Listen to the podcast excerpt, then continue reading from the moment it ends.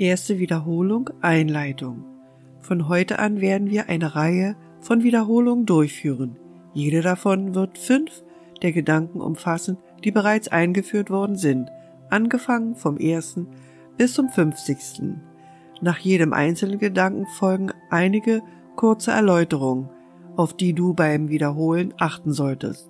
Die Übungen sollten wie folgt durchgeführt werden. Beginne den Tag damit, dass du die fünf Gedanken einschließlich der Erläuterung liest. Danach brauchst du keine besondere Reihenfolge bei ihrer Betrachtung einzuhalten.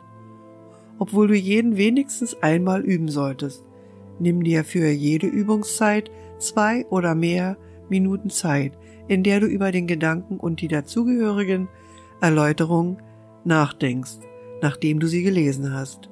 Tu dies tagsüber möglichst oft. Wenn einer der Gedanken dich mehr anspricht als die anderen, dann konzentriere dich auf diesen. Achte am Ende des Tages jedoch darauf, dass du sie alle noch einmal wiederholst. Du brauchst die Erläuterungen, die zu jedem Gedanken gehören, in den Übungszeiten nicht wörtlich und in allen Details zu behandeln. Versuche vielmehr, dich auf die zentrale Aussage zu konzentrieren und denke darüber nach, während du den Gedanken wiederholst, auf den sie sich bezieht. Nachdem du den Gedanken und die dazugehörigen Erläuterungen gelesen hast, sollten die Übungen, wenn möglich, mit geschlossenen Augen und zu einer Zeit durchgeführt werden, in der du an einem ruhigen Ort allein bist. Dies gilt vor allem für die Übungszeiten in deinem Lernstadium. Es wird jedoch notwendig sein, dass du lernst bei der Anwendung dessen, was du gelernt hast, ohne besondere Rahmenbedingungen auszukommen. Du wirst das Erlernte in den Situationen am meisten benötigen, die scheinbar zu Aufregung Anlass geben und nicht in denjenigen, die bereits friedlich und ruhig zu sein scheinen. Der Zweck deines Lernens ist, dich zu befähigen, die Ruhe selber mitzubringen und Not und Aufruhr zu heilen. Dies geschieht nicht, indem du diese meidest und einen Hort der Abgeschiedenheit für dich suchst.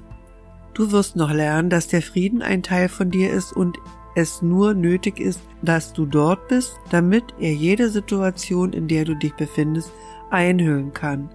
Und endlich wirst du lernen, dass es keine Grenzen gibt im Hinblick darauf, wo du bist, so dass dein Frieden überall ist, wo du selbst es bist. Du wirst feststellen, dass einige der Gedanken zum Zweck der Wiederholung nicht ganz in ihrer ursprünglichen Form wiedergegeben sind. Wende sie so an, wie sie hier wiedergegeben werden. Du brauchst nicht zu den ursprünglichen Aussagen zurückzukehren oder die Gedanken so anzuwenden, wie es damals vorgeschlagen wurde. Wir legen jetzt die Betonung auf die Beziehung der ersten bisher behandelten 50 Gedanken zueinander und auf die Schlüssigkeit des Denksystems, zu dem sie dich führen.